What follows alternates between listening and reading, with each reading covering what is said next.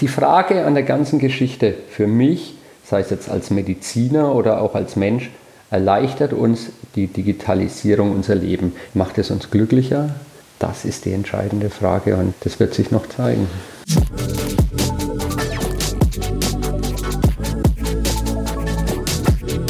Digital Life Talk mit Jan Möllendorf. Herzlich willkommen zum äh, Podcast Digital Live Talk zur Ausgabe Nummer 0. Ja, der eine oder andere wird jetzt wahrscheinlich erstaunt gucken und sich denken, Moment, ich habe doch schon die Nummer 1 oder die Nummer 2 oder gar beide gehört. Oder ich habe doch gesehen, das sind doch schon drei insgesamt, warum sagt er jetzt die Nummer 0?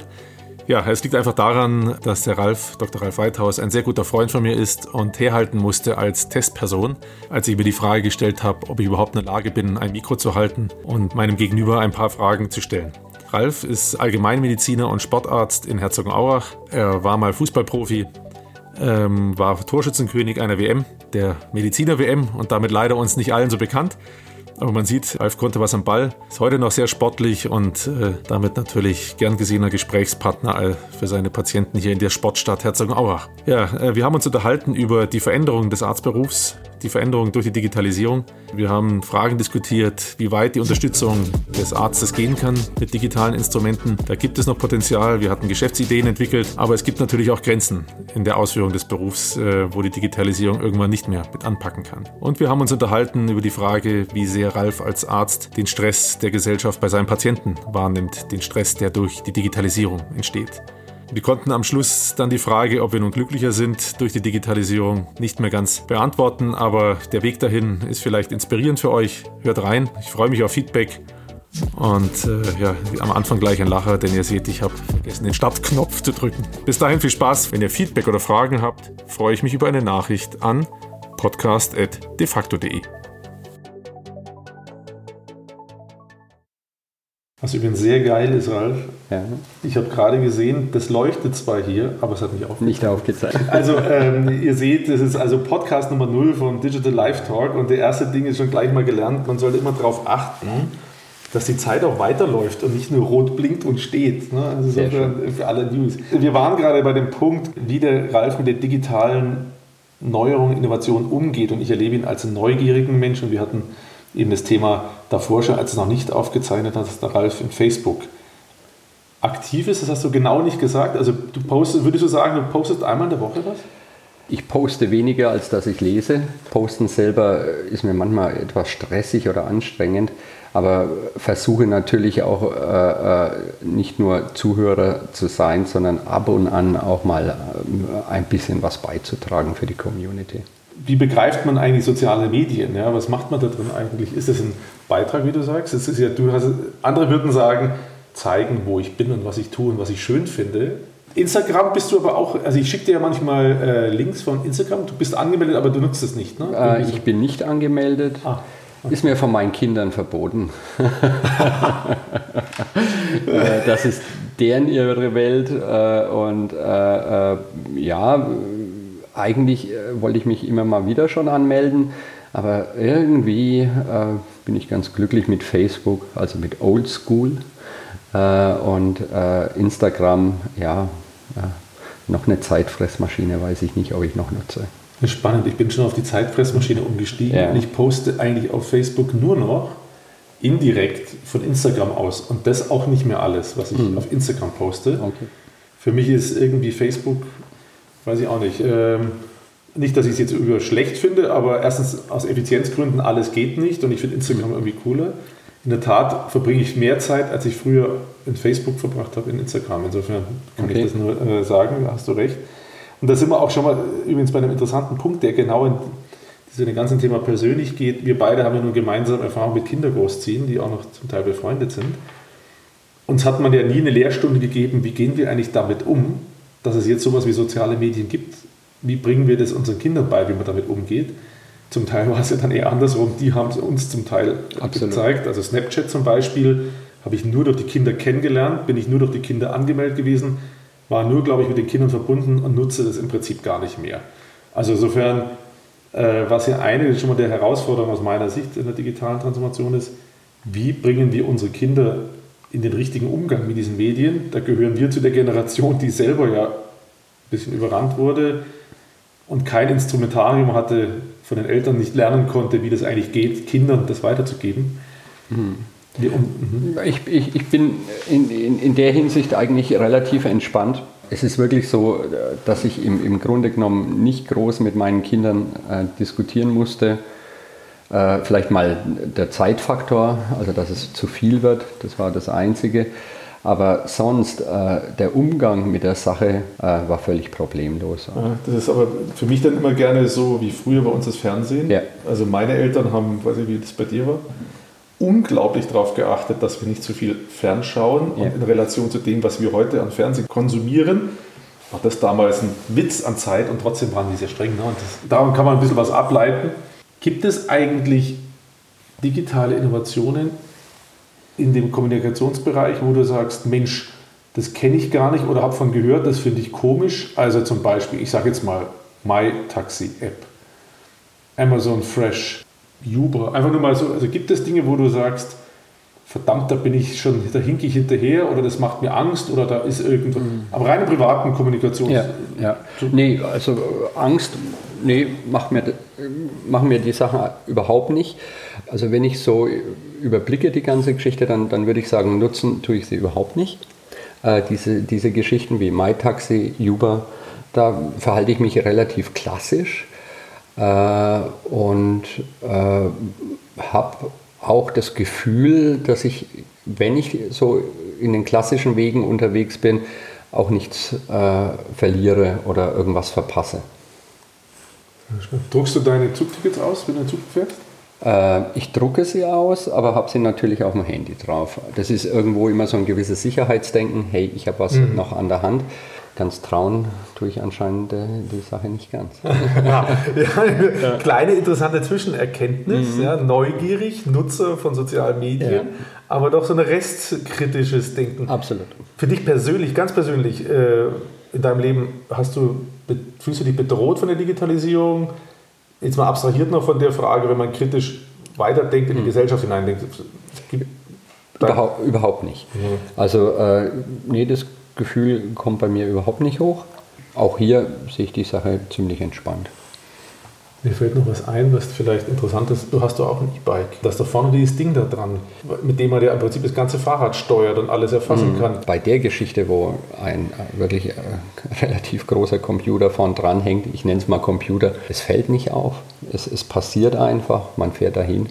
Und, und äh, das ist vielleicht auch eine dieser Sachen, äh, ähm, wie du mich jetzt eben vor zwei Tagen darauf angesprochen hattest und äh, digitale Transformation erwähnt hattest, äh, ich hatte mir wirklich nie Gedanken darüber gemacht und habe mal zwei Tage einfach mal etwas bewusster äh, äh, in meinem Umfeld geschaut, wo das vorkommt. Vielleicht ist das auch das Interessante an der Geschichte, dass, dass wir im Leben wirklich so unglaublich mit digitalen Dingen umherlaufen, zu tun haben und es gar nicht mehr wahrnehmen. Und, und das mhm. ist zum einen vielleicht ein bisschen erschreckend, aber wenn man es so anschaut, sehr begeisternd. Passt ja ein bisschen zu dem Zwischenresümee, was ich gerade gezogen habe. Ja. Begeisternd, aber doch ein bisschen auch erschreckend. Ne? Also das mhm. kommt man vielleicht noch später noch mal ein bisschen, gleich bei dem nächsten Thema noch ein bisschen drauf, wenn man nämlich darüber dann überschwenkt von dem rein privaten zu dem äh, deinem Beruf, deinem Arbeitsfeld, deinem Businessmodell. Ne? Ja. Also wie sehr das durch die Digitalisierung beeinflusst ist. Die klassischen Podcasts, die man so in der Masse hört, äh, zumindest aus meiner Szene, drehen sich dann auch immer erstmal darum, wie das Geschäftsmodell sich durch die Digitalisierung ändert. Jetzt könnte man erstmal starten mit der Aussage, das Geschäftsmodell von Medizinern ändert sich gar nicht. Mhm. Weil krank werden die Menschen, die muss einer anschauen ja. und dann werden sie wieder gesund. Ja.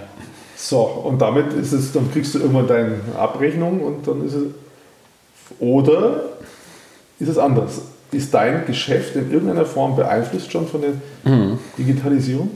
Ja, also das war auch einer dieser Momente in diesen zwei Tagen, wie ich etwas bewusster in die Praxis ging. Mein Grundgedanke war natürlich der, dass Medizin und insbesondere auch die Allgemein- oder Familienmedizin oder auch Sportmedizin den direkten Kontakt mit dem Patienten als äh, Hauptpunkt hat und sich im Grunde genommen nichts geändert hätte. Nur, und, und jetzt kommen wir zu der Sache, äh, würde meine Praxis oder würde ich morgens in die Praxis gehen und alle meine digitalen Helferlein stünden still, dann wäre die Praxis in dem Moment tot, es würde nichts mehr gehen. Auch das ist wieder erschreckend, äh, aber man merkt es nicht. Also im ersten Moment merkt man es nicht, weil es läuft ja alles, es, es läuft automatisiert ab, aber steht der Computer still, geht mehr oder weniger nichts mehr. Ich kann mich natürlich mit dem Patienten unterhalten, ich, ich kann auch eine gewisse äh, Strategie mit ihm besprechen, äh, äh, Therapien angehen, aber ich kann es nicht mehr dokumentieren, ich kann es nicht mehr festhalten. Äh, eine Rezeptverschreibung äh, per Hand wäre schon möglich, aber es ging genau ein oder zwei oder dreimal und dann würde schon alles äh, aus den Fugen geraten. Also es, die Quintessenz der ganzen Geschichte ist die, es läuft in der Praxis nichts mehr ohne digitale Instrumente. Mhm. Also im Prinzip ja schon mal vor allem für eure Geschäftsprozesse, nenne ich es jetzt mal ja. mit meinem Deutsch. Das heißt, mhm. du, da kommt jemand ja vorne an, der wird angemeldet, der landet dann irgendwo in dir im Zimmer und du dokumentierst. Ja. Und ohne die Digitalisierung hättest du kein keine Software mehr, kein, nichts mehr, mit ja. dem du das äh, managen könntest. Er, er, käme im Grunde genommen schon fast nicht mehr bei mir ins Zimmer an, weil äh, die Karte muss ja eingelesen werden, die Krankenkassenkarte. Äh, da sind die Daten erfasst. Mit diesen Daten kann ich Überweisungen, Rezepte oder dergleichen mehr äh, nur generieren und, und rausschreiben. Äh, äh, es geht wirklich schon an der Anmeldung los dass ohne unseren digitalen Helferlein da schon mal gar nichts geht. Ja, und im weiteren Verlauf natürlich auch nicht. Es hat sich ja schon allein dadurch verändert, dass wir im Grunde genommen noch vor Jahren immer eine Arzthelferin im Arztzimmer sitzen hatten, die mitgeschrieben hatte, mhm. äh, die dokumentiert hatte, die das in eine Karteikarte geschrieben hatte. Karteikarte kennt kein Mensch mehr. Das wird alles im Computer festgehalten. Und ich auch keine Arzthelferin zum Beispiel bei mir mehr im Zimmer sitzen habe. Ist nicht mehr nötig. Stimmt, das erinnere ich mich jetzt wieder, dass äh, nicht früher war das so, dass ja. jemand da war. Stimmt. Ja. Allein das ist ja eine riesen äh, Veränderung, die Digitalisierung. Hm. Wie ist es eigentlich mit dem äh, digitalen Know-how, das eine Mitarbeiterin bei dir mitbringen muss? Mitarbeiterin, Mitarbeiter, aber du hast, glaube ich, eine Mitarbeiterin. Mitarbeiterinnen. Ist das für dich ein Kriterium? Äh, ich meine, du hast nicht so eine hohe Fluktuation, äh, aber du, mhm. was ist ein Kriterium bei der Neuauswahl? Ja, auch hier merkt man mittlerweile, dass diese Grundkenntnisse und Grundfähigkeiten alle Sind mitbringen. Ja. Okay. Wenn man sich das Feld digitale, Digital Health anschaut, wenn du jetzt als Arzt dir dein Tagesgeschäft vor Augen führst, welches wäre so die digitale Innovation, die du dir so sehr wünschen würdest, um für alle das besser zu machen? Also entweder dein Leben leichter als Diagnostiker, Therapeut oder mhm. das Gespräch mit dem Kunden. Ja, das Gespräch, also mit den Kunden hört sich jetzt, ja, mit, Patienten, äh, ja, mit dem Patienten, ja, äh, äh, hört sich natürlich, da sollte sich nichts ändern. Empathie lässt sich über Maschine glaube ich, schlecht generieren. Aber für die Zukunft, weil so viel äh, mit direktem Patientenkontakt und äh, äh, mit digitalen Helferlein sehe ich jetzt im Moment noch nicht gegeben. Aber, aber was so meine Träume sind, sind zum Beispiel, man macht ja klassischerweise zum Beispiel einen Anamnesebogen, wenn ein Patient neu da ist, in, in, in man Erkrankungen erfährt. Äh, das wird dann wirklich noch per Hand geschrieben und äh, zwar dann eingelesen und das kann ich dann äh, überblicken, aber das sind Lächerlichkeiten. Also die, die ergeben sich dann vielmehr dann aus dem Gespräch oder welche Medikamente er schon von vornherein einnimmt. Also einfach Dinge, um, um etwas, so ein Background zu haben.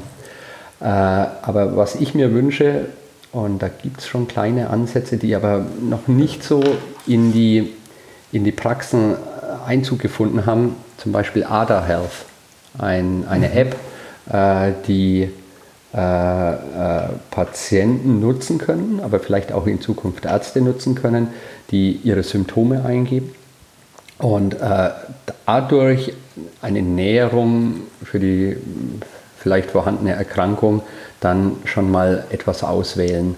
Und äh, das wäre für mich Anamnese, also eine vielleicht gewisse Auslese, äh, äh eine auch etwas schnelleres äh, Hinkommen zu der Erkrankung, äh, die, die über digitale Möglichkeiten vielleicht doch verbessert werden.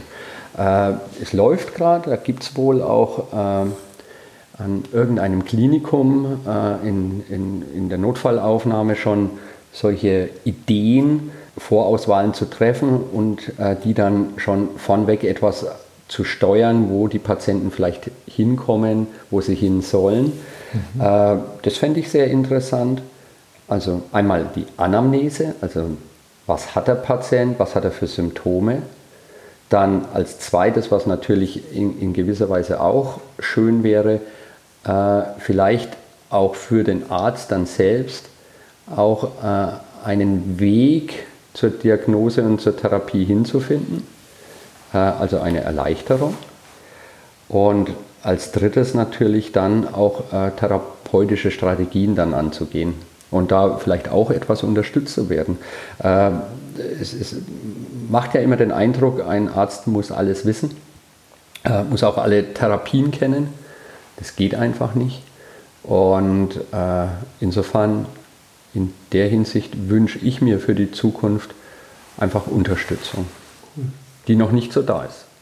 Siehst du, da hätte ich jetzt zum Beispiel gedacht, dass es zumindest schon Ideen gibt. Also diese mhm. ADA-App, die muss ich mir mal anschauen, ja. weil ich, das ist ja auch spannend, weil da kommen ja Patient und Arzt dann zusammen. Ja. Ich als, als potenzieller Patient fände es super, wenn ich eine App hätte, in der ich ab und zu meine Symptome eintragen kann. Ja. Das kennt ja jeder Patient, da zuckt es auf einmal irgendwo, was auch immer, tut einem weh.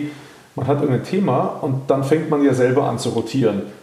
Da würde man jetzt zum Beispiel erstmal schon mal helfen, dem Arzt helfen, dass nicht jeder gleich kommt, nur weil einmal das Augenlid gewackelt hat. Genau. Sondern er dokumentiert es für sich. Erste Mal, zweite Mal, was habe ich gegessen, was habe ich getrunken und so weiter. Und so beruhigt den Patient, mich wird es beruhigen also, und mir helfen, dass ich weiß, okay. Oder auch beunruhigen. Oder auch beunruhigen, das ist natürlich das, genau. Ja. Jetzt siehst mal wieder, da ist, glaube ich, meine Euphorie dann so groß. Ja, nein, es ist ja auch sinnvoll, beunruhigt zu sein. Also das ja, soll okay. jetzt gar nicht negativ äh, äh, äh, sich anhören. Es gibt ja auch den anderen Patienten, den du natürlich nicht kennst, äh, der, der einfach zu spät äh, in die Praxis geht, der im Grunde genommen seine Symptome verleugnet oder äh, nicht wahrnehmen will oder nicht wahrnimmt, was genauso ein Drama ist äh, wie der Umkehrschluss, dass Patienten viel zu häufig kommen und sinnlos kommen. Und da eine gewisse Vorsteuerung hinzubekommen, wäre natürlich eine tolle Geschichte, was natürlich dem ganzen System auch eine Erleichterung bietet. Und, also, und gerade auch dann bei der, deiner Überlegung, wie kann ich die therapieren, also du oder ja. der Arzt, ne? also da hätte ich jetzt auch angenommen, da gäbe es dann sowas, ein System, wo man dann eingeben kann, Kopfschmerzen, ja. was auch immer, Alter und, und irgendwann kommt und ein bisschen was raus, Medikamente, die dir gehen einem. Hm. Aber dann ist es. Ähm, ja, äh, da muss man natürlich sehr vorsichtig sein. Also äh, das Gefühl und, und äh, die Beziehung zum Patienten, auch den Patienten schon über Jahre zu kennen, was ein großer Vorteil in der Allgemeinmedizin ist, also mit ihm alt zu werden. Diese Sache ist mit nichts aufzuwiegen, aber, aber gewisse Abläufe, nehmen wir mal so technische Prozesse, äh, wie Impfen, mhm. äh, mal auch Veränderungen, die sich äh, von dem von Robert Koch Institut ergeben, dass mal neue Strategien angeboten werden, äh, Impfkalender zu führen, wie häufig impfe ich was, wie, wie mache ich das, das, was ja rein technische Prozesse sind mhm. und rein äh, Wissensprozesse sind äh, da über gewisse Apps oder über gewisse Informationen, die eingegeben werden oder, oder die einen erinnern, sowohl den Patienten als auch den Arzt, erleichtert natürlich äh, das Leben erheblich. Äh, äh, alles zu wissen geht nicht. Also das war jetzt ein einfaches Beispiel, weil, äh, aber, aber ein typisches Beispiel. Und äh, da gibt es viele Dinge in der Medizin, die, die regelhaft ablaufen und die nicht so die klassische ärztliche Kunst erfordern, äh, äh, die sich dann im, im Grunde genommen auch vielleicht indirekt über die Arzthelferin oder dergleichen lösen lassen, ohne äh, dass viel Zeit verschwendet wird. Aus deinem Umfeld, wie du das sehen kannst, warum gibt es das nicht? Also ist das hm. regulatorisches Problem, dass das der Staat vorgeben hm. darf, muss? Gibt es eine Ärzteschaft, die sich dagegen wehrt? Woran, warum gibt es sowas nicht? Weil es so eigentlich auf der Hand liegt. Ja, ich, ich denke schon, dass die Ärzteschaft schon auch sehr konservativ eingestellt war und sehr zurückhaltend mit Datenspeicherung, Datenerhaltung insbesondere, aber auch in therapeutischen Strategien nicht viel zugelassen hat. Es hat sich natürlich jetzt schlagartig gewandelt. Mhm. Also wir sind vielleicht noch so die letzte Generation, die etwas hadert oder gezweifelt hat. Also mir geht es jetzt nicht so, aber viele andere, äh, die wirklich nichts mit zu tun haben wollen und dann haben wir ja noch ein, eine erklägliche Summe von Ärzten, die jetzt 60 oder älter sind und die wollen das nicht mehr und, und sind mhm. vielleicht nicht mehr so engagiert und so ehrgeizig, da noch viel zu verändern. Unabhängig davon, äh, das wird kommen und wird die Arbeit erleichtern. Natürlich nicht alles, das geht nicht und, und soll ja auch nicht so sein. Es muss ja auch äh, dieses Zwischenmenschliche da sein, aber gerade das Zwischenmenschliche hat vielleicht dann auch wir haben mehr Zeit, um das wieder leben zu können und sich nicht mit un unnützen Dingen aufzuhalten.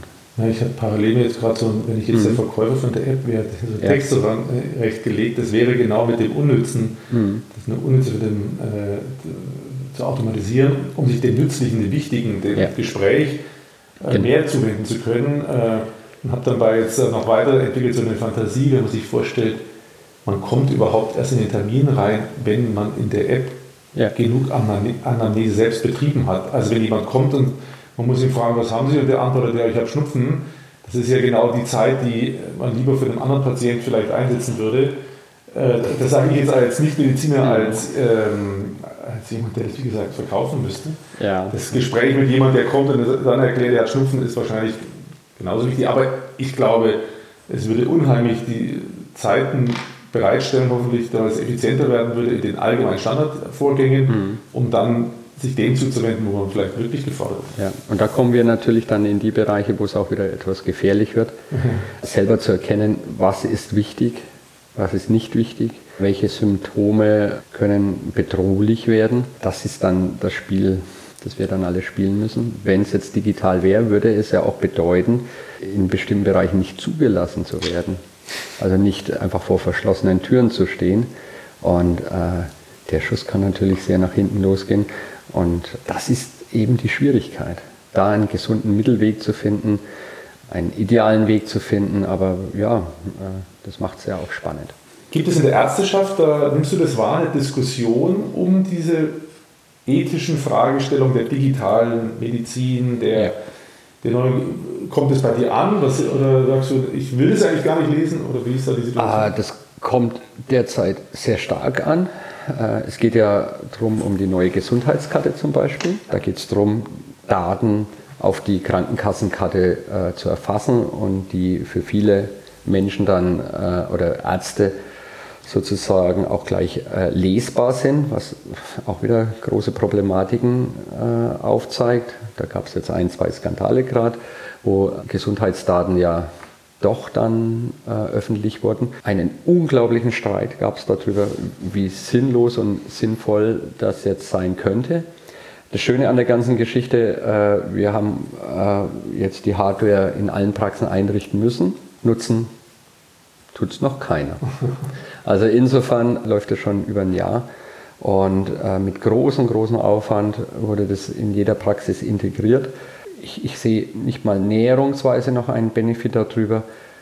Die Gefahren selber jetzt nochmal zu überblicken, da hätte ich jetzt gar nicht so viel Angst über Konnektoren und wer weiß Gott, was da Sicherungen eingebaut sind. Aber schon allein diese Datenerfassung und Datenweitergabe, was ja zum einen sinnvoll erscheint, ist für den einzelnen Patienten wieder hochgefährlich erscheinend. Es, es interessiert von meiner Patientenschaft niemanden, von den Ärzten, die lächeln nur müde drüber und denken, was für ein Schmarrn. Warum Schmarrn? Also jetzt ich als Patient, ja. aber soweit ich überreise es ja natürlich auch nicht ja. ganz, aber ich bin ja nun auch schon ein paar Jahre auf dieser Welt und habe ähm, eine gewisse Krankengeschichte Ja. und die muss man immer wieder erzählen. Die ist jetzt nichts Dramatisches, aber die muss man erzählen. Und immer wieder von vorne. Und dann sind es Eckpunkte, wo dann jemand, der gegenüber sitzt und einen nicht kennt, vielleicht erstmal einen Schreck kriegt, bis man ihm erklärt, das ist alles nur so und so, dann muss man es lange erzählen. Oder genau andersrum vielleicht.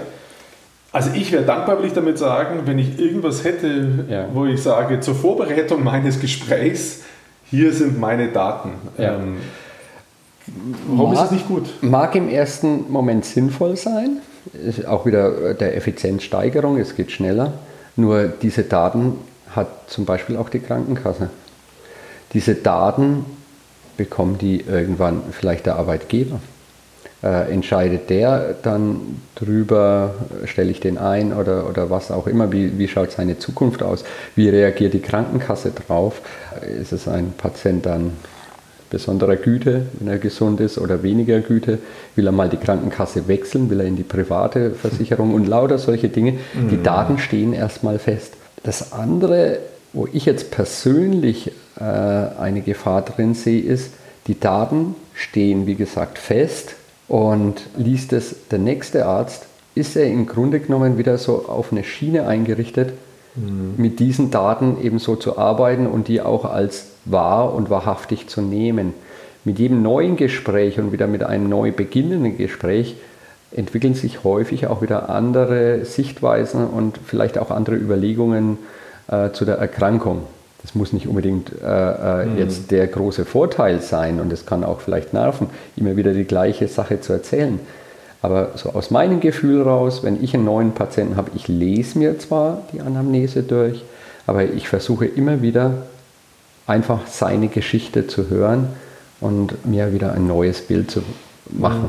Und diese Gefahr, nur eine Schiene, nur ein Weg und nur eine Sache und er wird so auf eine bestimmte Richtung hin schon getrieben, weil es war ja schon das, das, das passiert, die, die erscheint mir auch gefährlich. Also man muss als Arzt, finde ich, immer wieder neu anfangen und braucht gar nicht so viel Background, der schon wichtig ist, aber man muss sich immer wieder auch ein neues Bild bilden. Und das ist eine Gefahr, immer wieder die alten Daten einfach da zu haben, nicht nachzufragen.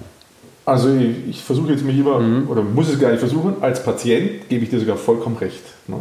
Jetzt bin ich nicht ein regelmäßiger und immer habe so, so viele Themen, aber ich stelle mir einfach so vor, ich habe schon eine Reise hinter mir, da bin ich froh, wenn der, der mir wieder vor mir sitzt, sich mit mir beschäftigt und von vorne anfängt und nicht sagt, ich lese ja da, der Herr Doktor so hat das und das und das schon alles festgestellt, Ja. was wollen Sie eigentlich noch Ja. hier?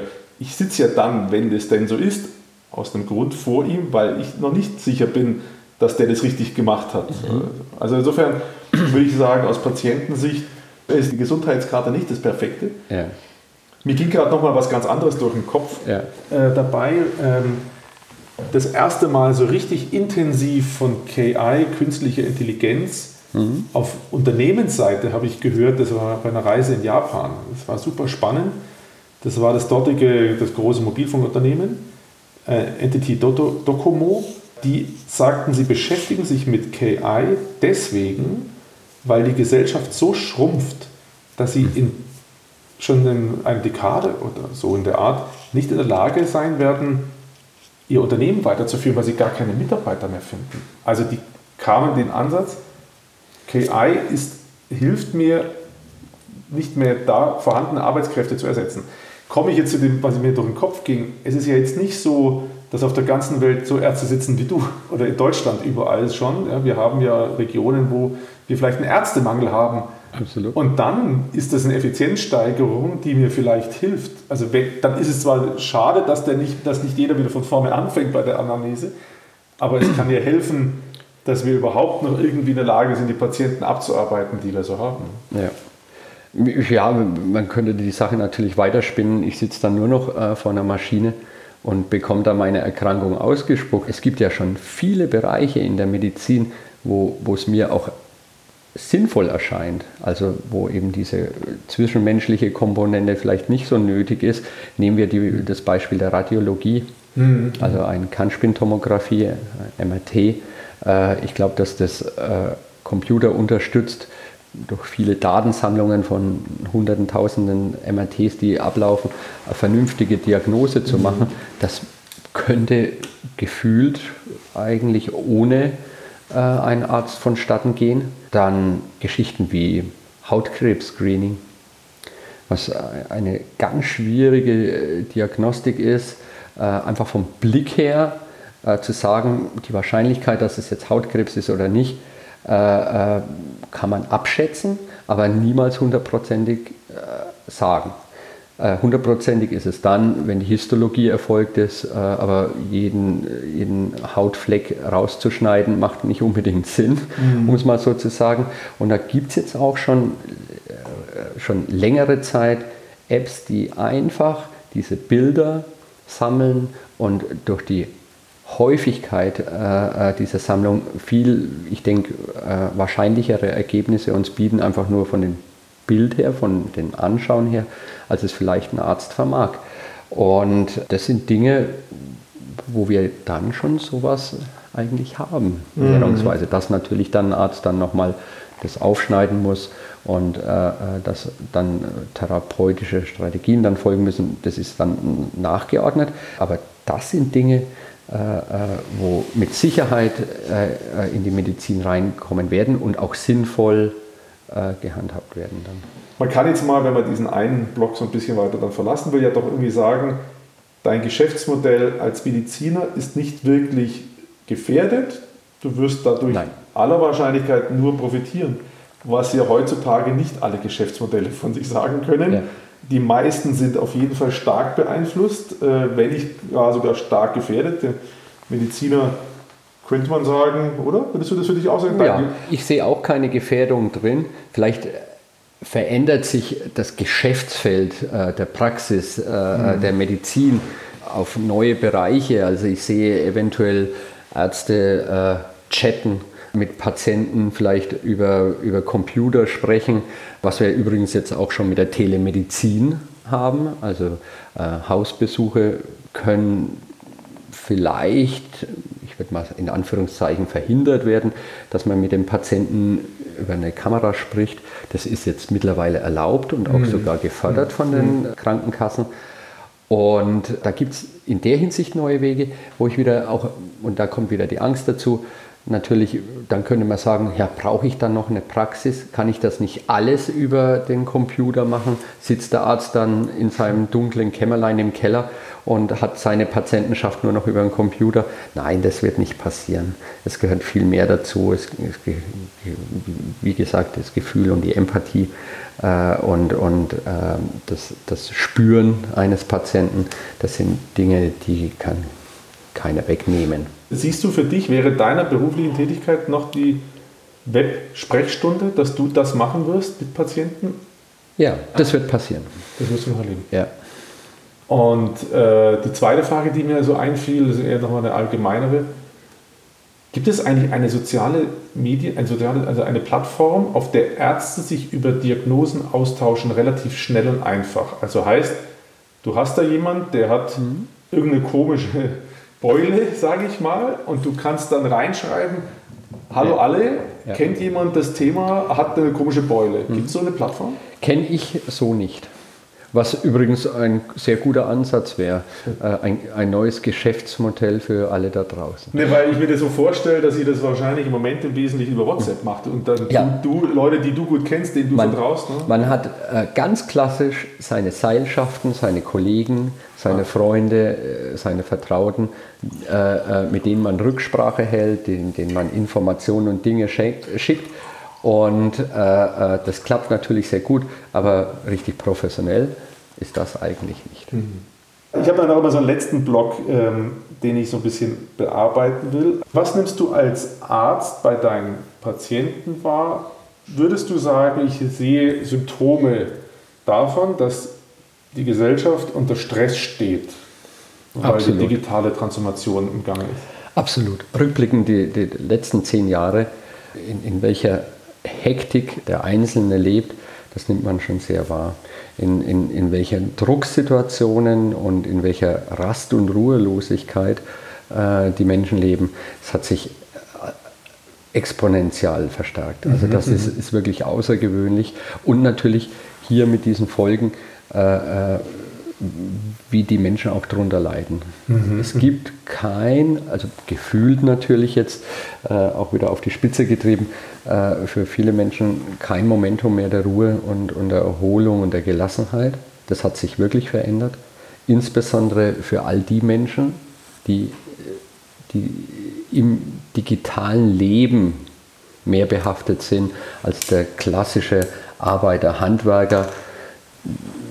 Der, der wirkt so wie eh und je etwas Aha.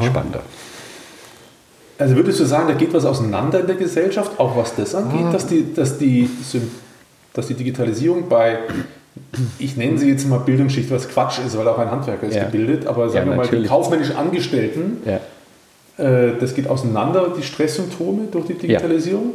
Äh, das meine ich schon. Ich würde es sogar weiter fassen. Ich würde es jetzt nicht an äh, bestimmten Berufszweigen, Gruppen oder dergleichen festhalten oder festsetzen, sondern die, die entscheidende Frage an der Digitalisierung an sich, wir hatten jetzt über vieles Positive gesprochen und über mhm. einfach Handlungsabläufe, aber macht es uns glücklicher und erleichtert uns die Digitalisierung das zukünftige Leben äh, äh, oder das Leben mhm. an sich.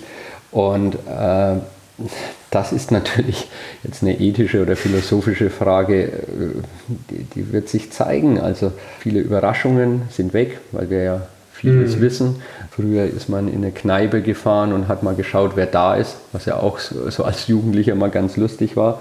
Äh, äh, und heute weiß man alles, weiß, wer wo ist, wer wohin geht. Es wird 25 Mal was ausgemacht, bevor mhm. irgendeiner äh, irgendwas startet. Also die Frage an der ganzen Geschichte für mich, sei es jetzt als Mediziner oder auch als Mensch, erleichtert uns die Digitalisierung unser Leben. Ich würde im ersten Moment sagen, absolut. Mhm. Äh, es ist so viel leichter und so viel schneller, Dinge zu machen und zu tun und zu, äh, was zu kaufen oder was auch immer. Aber macht es uns glücklicher? Äh, macht es das Leben leichter insgesamt? Das ist die entscheidende Frage und, und die, äh, äh, da eine mhm. Lösung zu finden, das wird sich noch zeigen. Ja, das ist ja eigentlich auch das, was alle so ein bisschen beschäftigt. Das ist Absolut. eigentlich der, der, Grund, warum wir jetzt hier sitzen, weil ich ja spüre, okay, irgendwas muss passieren. Ähm, wir müssen uns dem zuwenden. Ja. Und es ist jetzt wirklich vom Verlauf her toll, ne? weil man eben genau das sieht, die Zuversicht, durch die, die ich habe, dass die Welt schöner und leichter und besser werden kann. Ich persönlich durch die glaube daran, ich habe Zuversicht und die wird besser durch die Digitalisierung. Dennoch merke ich, wenn wir nicht aufpassen, entgleist uns das auch auf der anderen Seite völlig. Ja. Und es kommt ja raus, Medizin, vielleicht der Termin beim Arzt kann damit unterstützt und verbessert werden. Aber es gibt auch Dinge, die wir nicht im Griff haben, wo mir jetzt sogar so schwer fällt zu sagen, okay, wie packen wir es an? Mhm. Ich kenne es ja von mir selber, ich kenne es von Mitarbeitern, darum will ich, vielleicht fällt mir was ein, aber nochmal zu dir rüberschmeißen. Hast du Situationen, wo du sagst, da kann ich jetzt was machen, den bremse ich jetzt? Den stoppe ich jetzt, weil wenn der so weitermacht, dann rennt der gegen die Wand. Oder da, also kannst du im ganz Kleinen, hast du als Arzt eine Chance, einen Einfluss auszuüben? Äh, du, äh, im, im, Grundsätzlichen natürlich, also äh, nehmen wir das auch wieder ganz platt, eine Arbeitsunfähigkeit. Äh, äh, ihn rauszunehmen, äh, therapeutische Strategien anzugedeihen lassen, lauter solche Geschichten. Aber ich glaube, du willst mehr auf, kann ich ihn digital bremsen, rausgehen. Auch, ja, ja. und das ist nicht mehr möglich. Ja, okay. Also das Handy ist vorm Sprechzimmer der, mhm. der wichtigste Teil, klar, die müssen warten, die Leute. Das Handy liegt während der Behandlung dann mal kurz beiseite und so geschafft wie der Patient ist und, und, und äh, äh, erschöpft er ist, äh, das Handy wird bei mir nicht auf den Tisch vergessen. Es wird als erstes eingestellt. Also insofern ja. ist das tagtägliche und Begleiter und das Wichtigste, was die Menschen beschäftigt. Mir geht es ja auch so, Handy vergesse ich nicht. Äh, äh, aber, aber es ist bezeichnend. Äh, frei und unbeschwert, gedankenlos im Leben zu sein, wird halt immer schwieriger, wenn man so eine kleine Maschine in der Hosentasche stecken hat.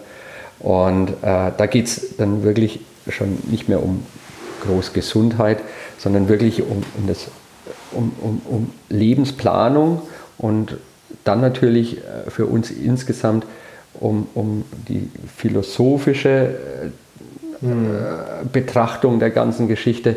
Äh, macht es uns glücklicher? Sind wir äh, dadurch äh, zufriedener? Äh, haben wir einen, einen wirklichen Benefit? Benefit in kleinen natürlich mhm. und in vielen Dingen, aber haben wir wirklich einen Benefit, sind wir dadurch glücklicher. Und ich glaube, das ist einer der äh, Fragen, die sich oder Antworten, die sich erst in, in den nächsten Jahren zeigen wird, wenn es einfach noch intensiver und stärker wird und die gerade jetzt die nächste Generation, die ja von klein auf mit aufwächst, die es nicht anders kennt, äh, äh, für die wird sich erst richtig zeigen. Ja, das ist ja eine spannende Frage, woher, also, woher kommt dann diese negative Beeinflussung hm. durch die digitale Kommunikation? Ich glaube, das wird in der nächsten Generation auch nicht besser, ja. weil für mich gibt es ja zwei Arten, mindestens zwei Arten, aber sagen wir mal jetzt die zwei Dinge, die ich auseinanderhalten will. Das Konsumieren von digitalen Inhalten, mhm. das ich sehr, sehr viel mache, das ist bei mir ein Großteil der Nutzung meines mobilen Endgeräts. Ja. Und diese digitale Kommunikation, mit wem auch immer, im Wesentlichen jetzt, wenn ich über die Gesellschaft spreche, sicherlich auch in der Arbeit, auf die will ich auch hinaus, weil ich selber bei mir natürlich schon erlebt habe, zu Genüge, dass eine E-Mail mich so hochtreibt in meinen Emotionen, genau. dann haue ich eine E-Mail raus, die treibt mich noch höher, die treibt auf der anderen Seite auch jemand in den Emotionen nach oben. Und diese E-Mail-Kommunikation inzwischen noch dazu, WhatsApp, ich habe ja, glaube ich, fünf Kanäle mindestens, über die ich jeden Tag spreche, wo mhm. ich Business-Kommunikation habe. Das ist, äh, glaube ich, die Quelle für dieses Problem, weil jetzt sagen wir mal, der Durchschnittsangestellte, der die Masse der deutschen Bevölkerung, der deutschen Arbeiterschaft ausmacht, der immer nach oben, nach unten kommunizieren muss und da immer in so eine Drucksituation kommen kann und dann eskalieren die Dinge und keiner macht mal Stopp und sagt, Leute, was machen wir hier eigentlich gerade? Ja, wir ja. eskalieren und jetzt wäre ja so eine Traumvorstellung, ich habe den Arzt meines Vertrauens, der hat sich das angeschaut und gesagt, Stopp! Ich wollte gerade reingrätschen und sagen, ist es dann nicht eigentlich toll, was natürlich auch nicht immer so vorkommt, aber die Tür zu schließen, mit einem Arzt da zu sitzen und sich einfach zu unterhalten mhm. und eben nicht digitale Komponenten um sich rumfliegen haben, wo es klingelt, läutet und, und dergleichen mehr und einfach einen vernünftigen Austausch zu haben. Sollte natürlich im Privaten genauso passieren, aber das ist im Grunde genommen, um jetzt wieder auf Medizin mhm. zurückzukommen, meine Grundvorstellung, insbesondere natürlich für die Allgemeinmedizin, mit dem Patienten einfach nur zu kommunizieren, äh, die Gefühle zu spüren und daraus den Weg zu finden, wie man nicht nur gesund, sondern auch glücklich weiterleben kann und, und mhm. zufrieden leben kann. Deswegen bin ich ganz guter Hoffnung, dass wir das digitale Zeitalter als Mediziner überleben werden. ja, also es ist ja leider noch so, und ich will ja eigentlich in dem Podcast doch immer was haben, wo man was anpacken kann. Leider ist noch so, wir haben noch nichts, wo man anpacken kann. Also wo man jetzt sagen könnte, du und ich, du vielleicht als Mediziner oder wer auch immer, könnte jetzt anpacken und sagen, wenn wir an dem kleinen bisschen was machen, könnte man helfen, dass wir das besser hinbekommen mit der digitalen Transformation, das Leben schöner zu machen. Und ich glaube, so langsam können wir mal so ein kleines Resümee zusammenfassen. Wir als Patienten werden von der Digitalisierung ja. der Medizin profitieren, daran glaube ich, und auch die Arzt-Patienten- Beziehung kann davon definitiv profitieren. Ja. Wir müssen leider konstatieren, dass die Gesellschaft an sich äh, kranker geworden ist. Ja. Neue Krankheiten auf jeden Fall durch die Digitalisierung zum Vorschein gebracht hat. Ich, nenne ich, würde, ich würde es sogar etwas provokanter ausdrücken, nicht kranker geworden ist. Da, da ist unser Fortschritt, äh, wird mhm. immer weitergehen und, und die Gesellschaft wird eher gesünder werden und wird älter werden. Die entscheidende Frage ist, wird sie glücklicher und wird sie zufriedener. Und da habe ich derzeit meine größten Bedenken. Glücklicher ist sie im Moment nicht. Das lassen wir jetzt so stehen ja. und äh, verabschieden uns. Ja, das war's. Schön, dass ihr bis hierher durchgehalten habt. Das war der Podcast Nummer 0 mit Ralf Weithaus. Ich freue mich darauf, wenn ihr auch weiterhin zuhört. Der nächste Podcast wird nächste Woche veröffentlicht. Ein Podcast mit einem Weinhändler, mit dem ich über die Frage philosophiere, inwieweit die Digitalisierung den Weingenuss, die Weinproduktion und die Weinmärkte verändert und was das mit unserer Gesellschaft macht. Weiter vereinbart habe ich Podcasts mit Generation Z-Vertretern, Künstlern und Journalisten. Und äh, ich hoffe, da ist wieder was für euch dabei. Über Feedback freue ich mich von jedem über alles. Schickt mir einfach eine E-Mail at podcast at defacto.de. Bis dahin, schöne Zeit, alles Gute, ciao, ciao.